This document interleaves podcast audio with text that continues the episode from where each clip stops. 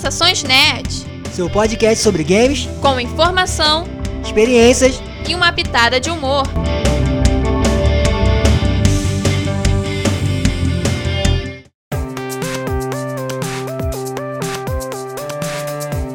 E aí, pessoal? Eu sou a Beta Eu sou o Fabrício Gnomo e no programa de hoje vamos falar sobre o jornalismo de jogos eletrônicos no Brasil. e as mídias, os veículos de comunicação e o trabalho profissional dentro de um nicho cada vez mais crescente.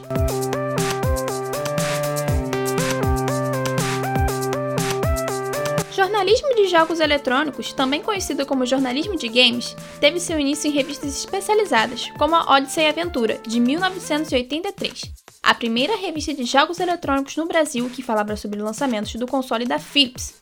E agora o Fabrício vai falar sobre as demais revistas e sua experiência como leitor. As revistas de videogame sempre acompanharam os jogadores e no Brasil já está presente há mais de 30 anos. Revistas como Videogame News, Ação Games, Super Game Power, Gamers, PlayStation, que continua até hoje, Nintendo World, as quais eu tive a oportunidade de ter exemplares em casa. Algumas dessas publicações, como por exemplo a revista Gamers, chegou a ter o número principal que falava de variados jogos e plataforma no geral, e também outras publicações que eram mais específicas, voltadas para apenas um ou mais games, como Gamers Guias, Gamers Book, que falavam dos personagens, histórias, detonados e a parte de criação e mercado de jogos. Mas tudo isso não ficou restrito às revistas, já que com a chegada da internet no Brasil, foram surgindo sites que aumentaram a quantidade e a qualidade de materiais relacionados a jogos.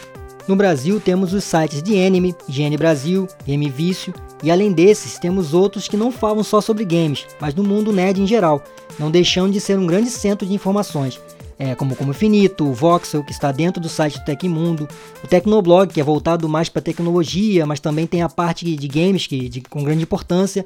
E todos os sites que eu citei trabalham forte com outras mídias também, como canais do YouTube, podcasts e outros conteúdos que agregam ainda mais sobre o assunto.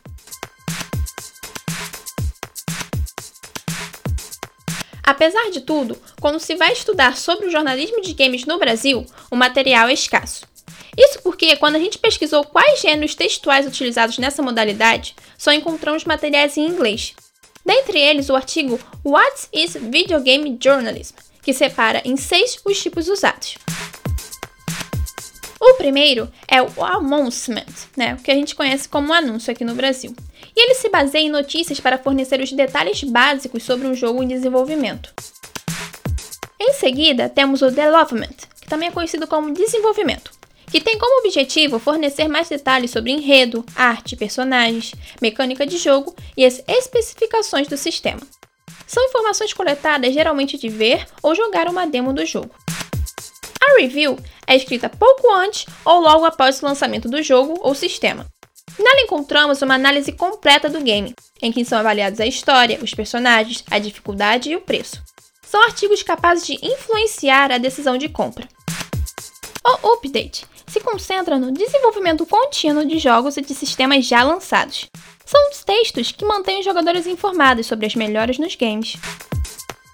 Existe também o Game Event, que é diretamente relacionado à cobertura de eventos, no geral, e por fim, o Industry News, que se foca na empresa que desenvolve e publica os jogos, falando mais sobre como o mercado funciona nesse meio. E é o que a gente faz aqui no nosso programa. E depois dessa parte mais didática do programa, venha seguir nossa entrevista com a Vivi Werneck, jornalista que trabalha há anos no mercado de jornalismo de games. Sensações Nerds Entrevista.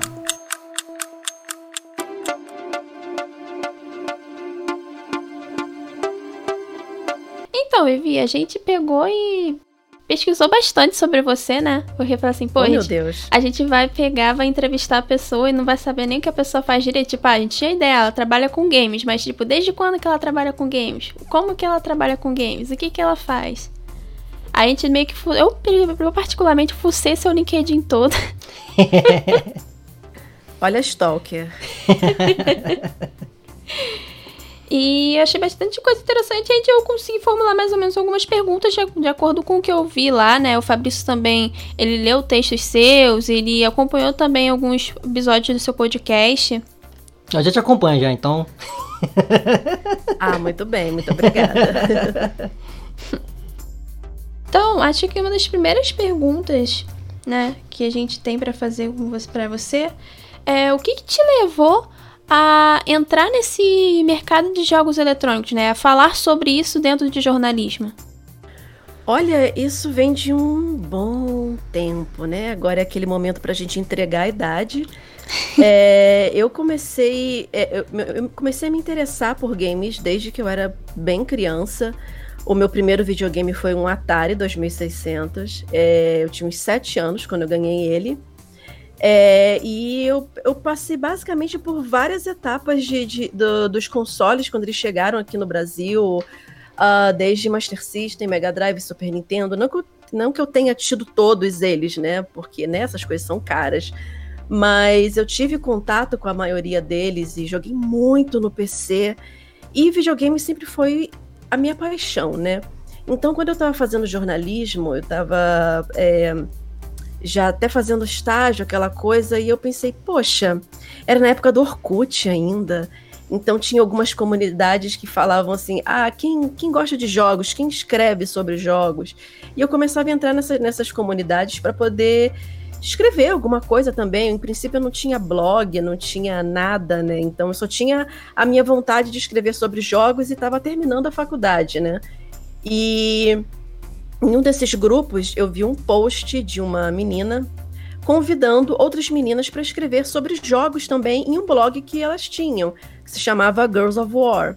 Aí eu falei assim, poxa, eu escrevo sobre jogos também, né? E aí eu fiz uns testes, escrevi, escrevi alguns textos para para elas, elas curtiram e eu comecei a escrever no, no Girls of War, que é, se não foi o primeiro, foi um dos primeiros blogs no Brasil com uma equipe 100% feminina escrevendo sobre jogos, né? Mas eu não parei aí. Eu assim, ah, eu quero aproveitar esse embalo do, do, do blog e começar a escrever para outros lugares também sobre games. E ainda era uma época em que você ia na banca de jornal e você conseguia encontrar algumas revistas de games, né? Porque hoje em dia o pessoal meio que só consome é, esse tipo de conteúdo online. Mas ainda tinha a Nintendo World, a EGM, que depois virou EGW, uh, tinha a, a PlayStation Brasil e tal. Eu comprei essas revistas, né? E aí eu falei, tá, como é que eu faço para escrever para esses lugares? Porque você não achava isso em nenhum lugar, tipo, ah, escreva pra gente. Então eu comecei a olhar o editorial das revistas, catava os e-mails e começava a mandar e-mail. Do tipo, oi, eu sei escrever sobre jogos, olha um texto meu aqui. Eu já mandava esse texto. E numa dessas, o meu primeiro texto que foi publicado numa revista de games foi na, EG, na EGW, não, foi na EGM antes de virar EGW e foi na, justamente na parte de. Né, é, na Enzine, é, como era? Magazine? Era, era uma seção da revista em que os leitores podiam mandar seus textos e eles iam selecionar para poder publicar lá. E eu escrevi um review do Devil May Cry 4, a versão que eu joguei para PC na época, e foi publicada nesse, nesse, nesse EGW. Então ali já meio que, opa, meu primeiro texto publicado numa revista de games aqui no Brasil e eu ainda não era formada naquela época, ainda era, era estagiária. E dali eu comecei a entrar em contato com outros lugares. É aquela coisa, você vai fazendo contatos, você tem que meter a cara mesmo, escrever, escrever. Eu continuava no blog, inclusive o Girls of War, ele me ajudou assim enormemente a, é, na minha carreira de jornalismo de games, que foi onde eu fiz muitos contatos nessa área e onde eu comecei a mostrar o meu trabalho também. E de lá para cá foram outras revistas que eu trabalhei também, como a própria PlayStation Brasil, Nintendo World. Já escrevi para a GW mais vezes também, aí já como freelancer, todos esses lugares. Já escrevi para a revista Edge, fiz alguns artigos especiais para eles, a Old Gamer também. E depois eu migrei exclusivamente para sites mesmo, né? Já é, já escrevi pro. Eu já fui é, editora de tecnologia é, no Tech Tudo. Eu era especial, especializada na parte de informática e eletrônicos.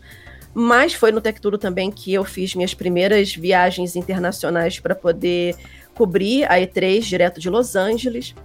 E atualmente eu tô no Tecnoblog. Eu sou autora por lá e em especial eu escrevo mais sobre games, faço reviews, análises É, e também tenho o podcast Hitkill, que ele é especializado em games também. Sim, com toda essa sua, como eu posso dizer, bagagem, né, dentro desse dessa coisa da, da escrita, de vários veículos que você passou, é, qual foi as maiores diferenças que você sentiu ao longo dos anos para a forma de cobrir esses, esses eventos, né? Essa, a questão toda de como cobrir jogos eletrônicos no Brasil onde não tem é, uma, vamos dizer, um guia, né, para falar assim, não, você tem que escrever de tal forma quando você se trata de jogos. Você tem que fazer tal coisa, você tem que citar de tal forma, porque para outras editorias a gente vê sempre um guiazinho, né, tudo mais, mas para jogos eletrônicos não. A gente procurou bastante durante a nossa pesquisa para o TCC e o que a gente achou foi TCCs falando sobre a falta de material em português, né? Olha, é realmente não eu não há uma cartilha, um manual, um guia de como escrever para jornalismo de games em específico, mas tem algum, algumas dicasinhas, alguns pulos do gato, vamos dizer assim, que assim, não, eu não vou dizer que é uma verdade absoluta, irrefutável, mas são coisas que eu aprendi ao longo de 15 anos que eu trabalho com, com jornalismo, 10 só dedicado à tecnologia e games. É, a primeira coisa é, para você trabalhar com games, você tem que jogar, né? Você tem que gostar de jogar videogame, de jogar no PC, de jogar no celular. Eu digo jogar videogame de uma forma geral, mas isso independe do, da plataforma. Se no PC, console ou no, no em, em dispositivos móveis. Você tem que gostar de jogar. E você tem que jogar coisas variadas, porque você precisa ter um leque de opção de assuntos para você poder abordar também, para você ter várias oportunidades, várias abordagens diferentes.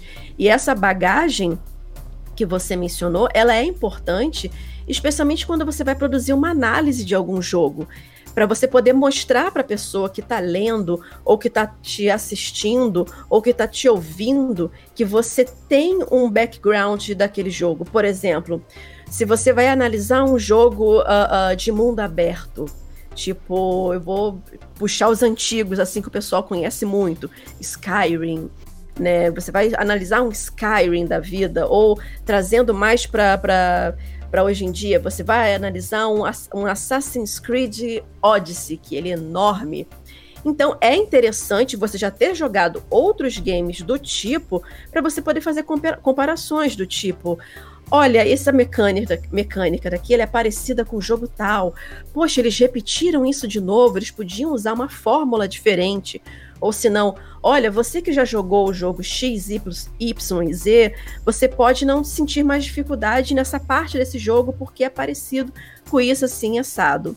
Então, não que, se, é, não que seja indispensável você ter jogado de tudo, até porque não tem como, mas é extremamente importante que se você for trabalhar com games, você jogue bastante jogos diferentes, inclusive jogos independentes também, para sair do, do AAA, né, dos jogos blockbusters que sempre tem por aí.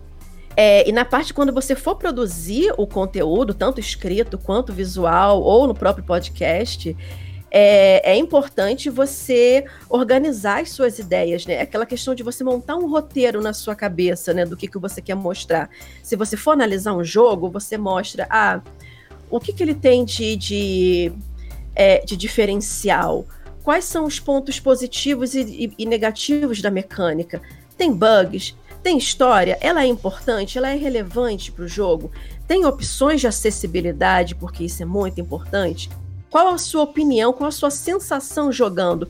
É divertido? Achou arrastado? Qual tipo de, de, jogador que poderia se identificar mais com esse jogo? Isso em relação a reviews e análises. Análises. Entrevista é aquela coisa que vocês já até já, já adiantaram aqui. É fazer pesquisa é pesquisar um, um é pesquisar ou o jogo, caso você não tenha muito conhecimento dele, porque não é sempre que você vai conhecer o jogo. Se for uma franquia nova, você nunca jogou, né? Então você tem que pesquisar, você tem que pesquisar o entrevistado, saber qual é o background dele, né? Até para você poder direcionar melhor as perguntas e não ficar, naque, não ficar naquele é, é, é, peraí, peraí.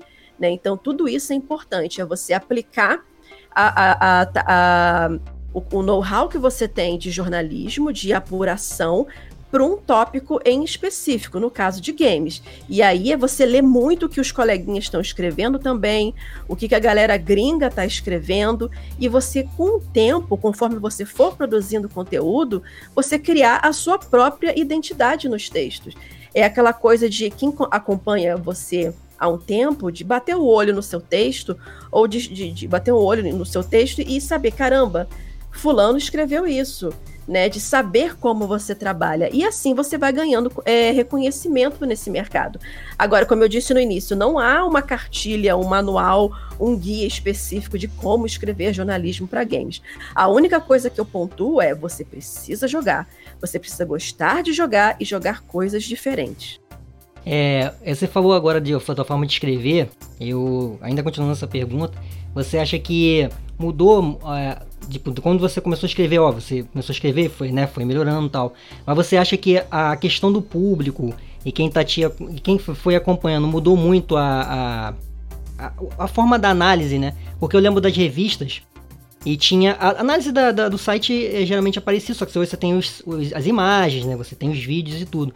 Você acha que isso mudou muito com relação à rede social e, e, e os próprios sites do que era da, do que era da revista com relação ao público e tudo?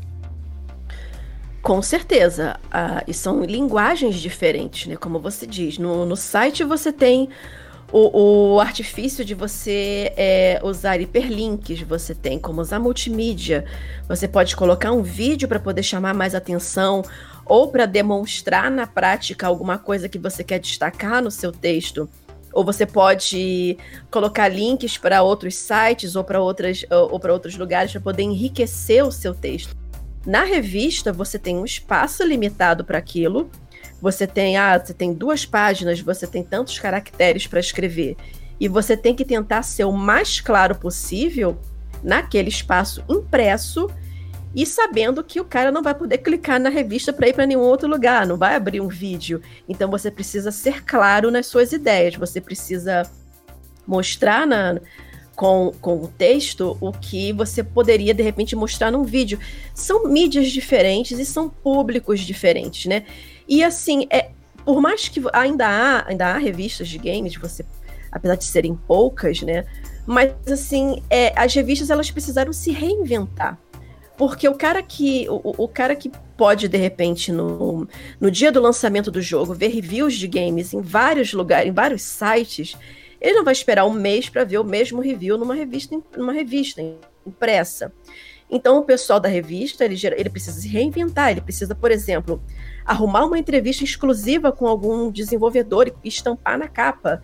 Ah, saiu um novo jogo do Hideo Kojima, todo mundo fez um review. Mas na revista vai sair uma, uma entrevista exclusiva com ele. A Famitsu, que é uma revista famosa de games no Japão, costuma fechar esses, esses contratos de exclusividade, porque é isso que vai vender a revista. Até antes do próprio jogo sair, tipo um preview do jogo, nós jogamos, tem aqui as nossas impressões e etc. Então, é, se, se, a, se a mídia impressa, que já está meio que fadada a desaparecer daqui a um tempinho, quiser continuar sobrevivendo, ela não pode querer ser uma concorrente direta do imediatismo do site. Ela tem que se reinventar. Ela tem que trazer algo que possivelmente ou vai demorar para chegar no site ou não vai, o que, o que é o conteúdo exclusivo.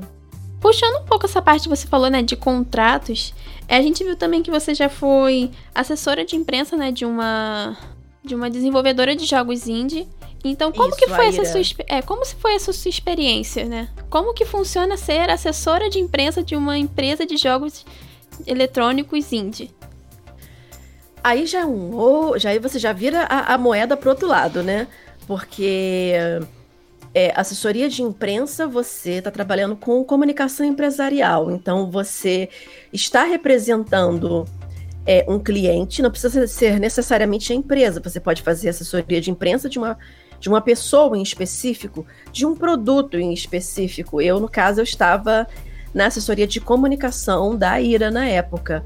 Então, é, o meu trabalho era basicamente é, apresentar os jogos da empresa para a imprensa, é, apresentar os, o, o CEO da, da, da empresa, que é o Adrian Laubich, ainda é ele, para oferecer ele como entrevistado em algumas matérias que, por exemplo, se eu visse se eu visse que algum assunto estava, estava em, em todo mundo estava falando, por exemplo, uh, indústria independente no mundo teve um boom de tantos por cento em tal ano. Eu, eu sabendo que eu sou que eu represento uma empresa indie, eu vou pegar esse gancho para tentar criar uma pauta e vender essa pauta com o meu cliente para veículos de imprensa. Porque assim, o site, ele vai dar a notícia que ele quer dar, que é o boom das empresas indie no mundo, e de quebra eu consigo encaixar o meu, o, o, o meu cliente como um dos entrevistados. Eu ofereço ele como fonte. E aí já é uma ponte, já é um gancho para oferecer os jogos da empresa também. Então é uma outra estratégia. E é claro, se você já vem de um background de jornalismo, antes de ser assessor, assessor de imprensa, isso ajuda bastante, porque você sabe como o outro lado funciona.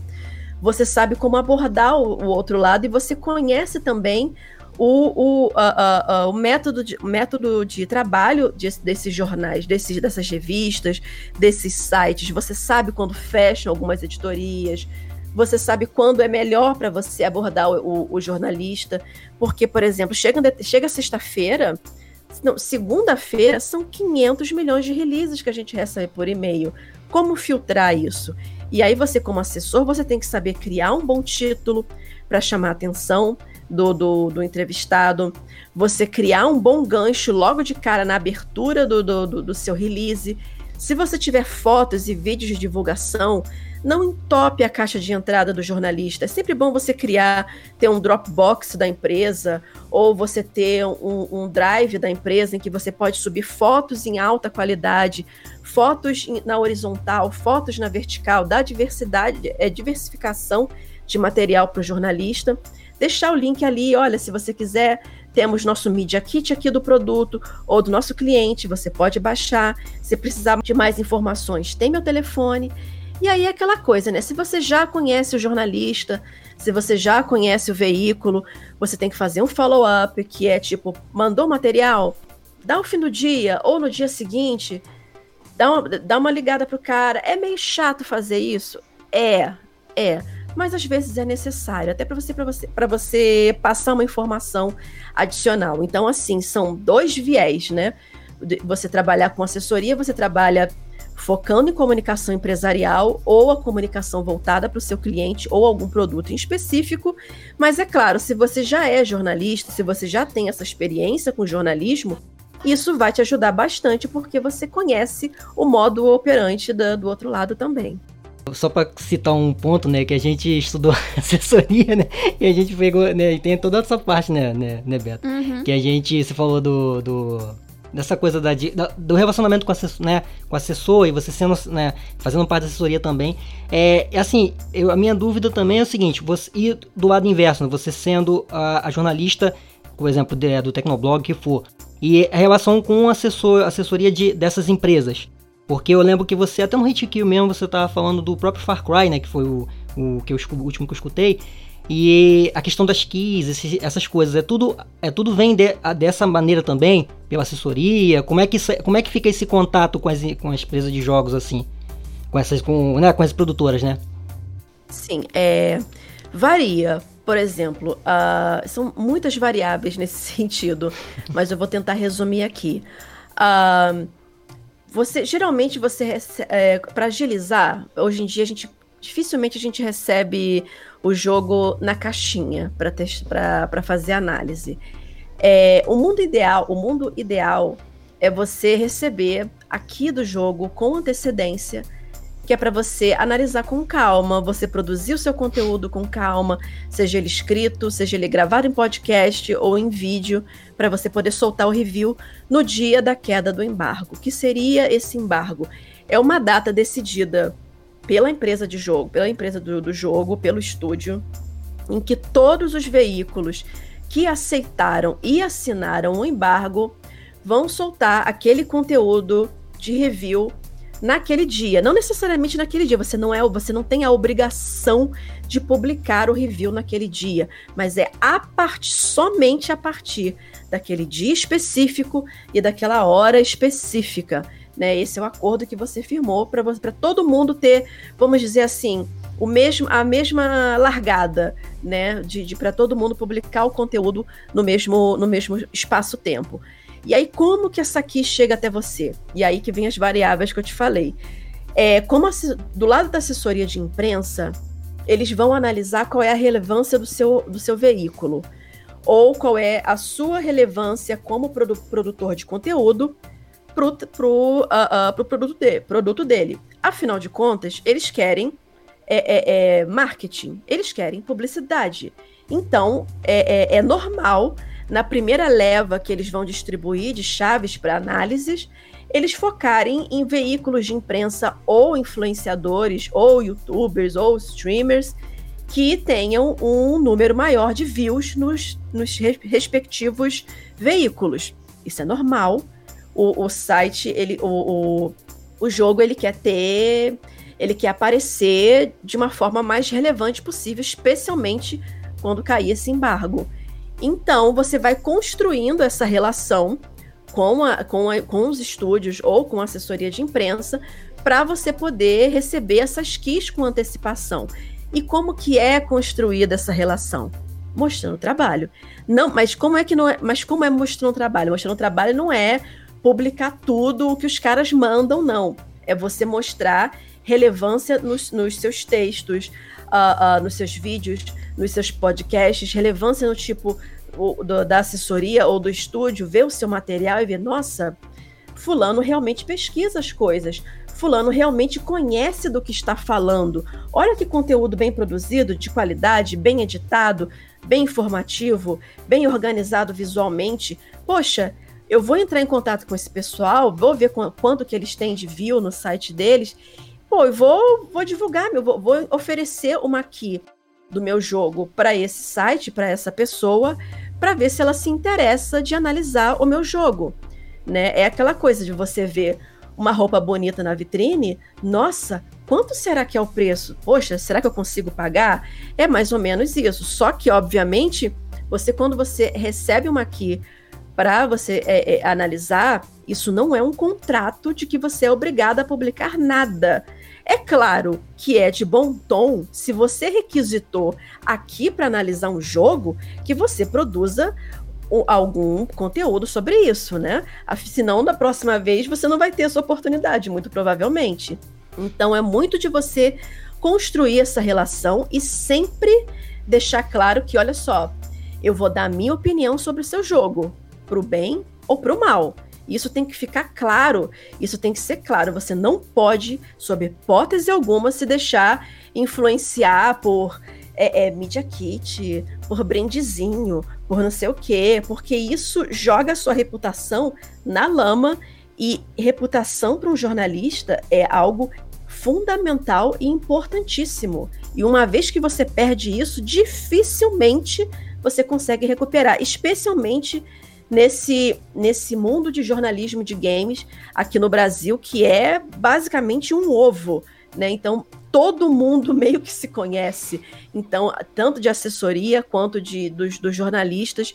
Então, você não quer nunca, jamais queimar a sua reputação. Mas a relação é basicamente essa: é você criar relevância, é você se botar na vitrine, e aí o estúdio ou o, o a assessoria de imprensa entre em contato com você para te oferecer uma key, ou você já tem bagagem suficiente para chegar num estúdio ou numa assessoria e olha, eu sou fulano, eu escrevo para o site tal, tá aqui o meu material que eu já publiquei, é, tá aqui o número de, de visitas únicas do site. Eu gostaria de analisar o seu jogo. Será que há a possibilidade de você enviar uma aqui? E aí você vai, vai é, é, negociando até você conseguir e criar essa relação. E agora falando um pouquinho sobre o mercado, né, de cobertura jornalística. Você acha que tem crescido aqui no Brasil? É, como que você vê? Qual é a previsão, né, aqui daqui para frente? Como que deve funcionar? E também, é, qual para você qual a importância da pessoa ter um diploma para falar sobre jogos eletrônicos? Uh, sobre o mercado para o jornalista de games aqui no Brasil, é. Nossa, como é que eu posso definir isso? Tem as pessoas que começaram desde o início, né? Desde quando tudo era mato. Eu me incluo nesse, nesse grupo, que é a, é a galera que, que começou ali, que às vezes se conheceram no Orkut, ou que veio de revista, como também foi um pouco meu caso, quando, como veio, como vieram do, dos primeiros blogs de games que apareceram.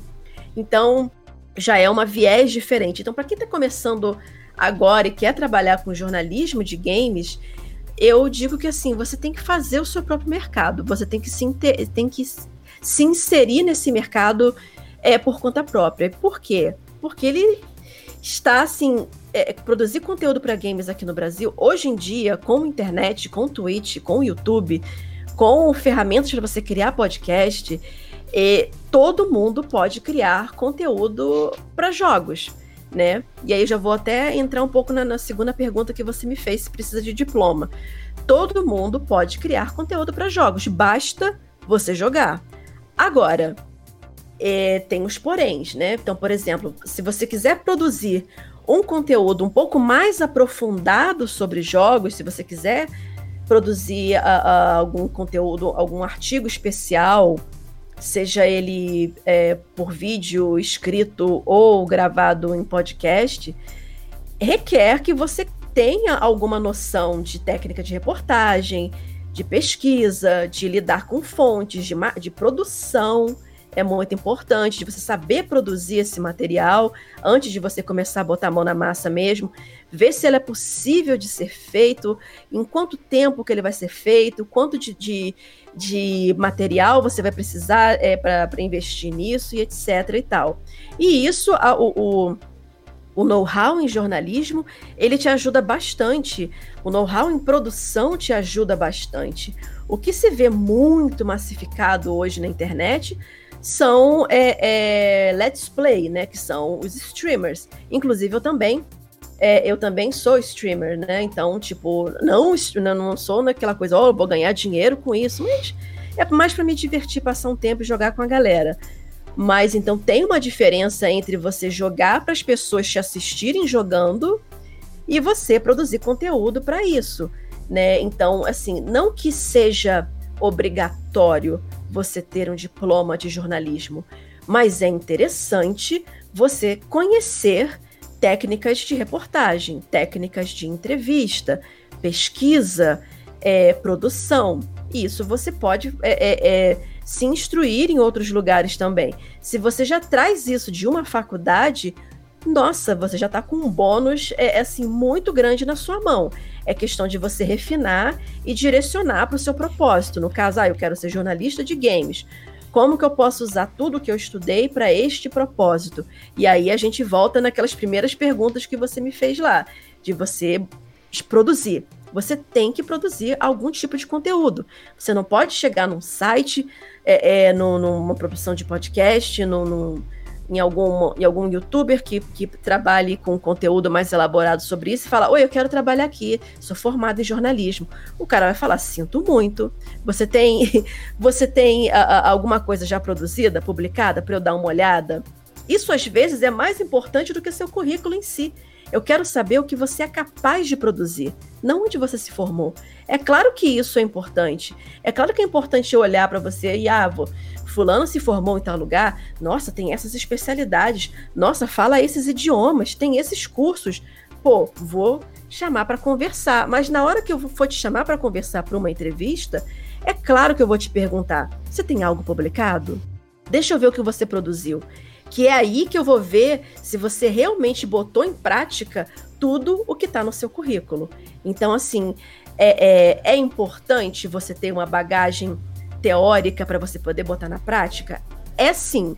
E talvez seja o diferencial se você souber direcionar isso bem e se organizar bem para o seu propósito. Sensações Nerds Entrevista. Oferecimento Geek Kong Produções.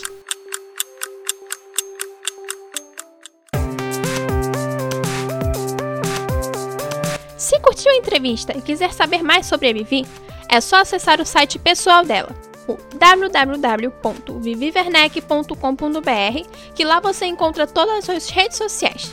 Mas se você não conseguiu anotar o site, pode ficar tranquilo que a gente vai colocar lá na descrição do programa. Agora chegamos ao final do nosso programa e antes de mais nada a gente precisa agradecer imensamente a Vivi Werneck por ter concedido a entrevista pra gente. Ela foi uma querida mesmo, é, a gente pretende publicar a íntegra da entrevista mais pra frente. E é, quando a gente ouvindo ela falar, é realmente tudo que a gente aprendeu dentro da faculdade e ela foi é, aplicando na vida dela. É, e foi um conhecimento absurdo, né? Que a gente ganhou também. E espero que quem esteja ouvindo também tenha usufruído disso também, né? Sentido bem ouvindo o que ela explicou, o que ela falou, um pouco da vida dela profissional também, né? Sim, porque tudo que ela falou acabou casando com todas as pesquisas que a gente fez durante um ano. Que a gente tá falando um tempão já, que a gente tá, a gente tá fazendo TCC, a gente vai gravar nosso TCC, a gente vai postar o TCC aqui no programa. E agora é isso, esse foi o nosso TCC. É, foi o grande trabalho da nossa vida até agora, onde a gente se dedicou, a gente pesquisou, a gente correu atrás e acho que a gente trouxe um conteúdo que é o nosso sonho, né? O que a gente realmente pegar e falar assim, não, eu quero trazer um conteúdo assim pro público que tá ouvindo a gente. É, e a gente também queria agradecer aos nossos ouvintes, né? A galera que sempre acompanhou a gente, aos parceiros aí, o Léo o Johnny, né, que tá com um quadro no nosso programa, ao Joel também, e outras, outras pessoas que também ouvem o nosso programa e que não participam efetivamente, né, mas tão, comentam ou não, entendeu? Mas estão ali, né, estão sempre acompanhando. E agradecer também aos professores, né, que vão ouvir nosso, nosso programa, e a todo mundo que tá aí acompanhando desde sempre. Então é isso, pessoal. Até o próximo programa aí. Valeu! Valeu, pessoal. Até a próxima.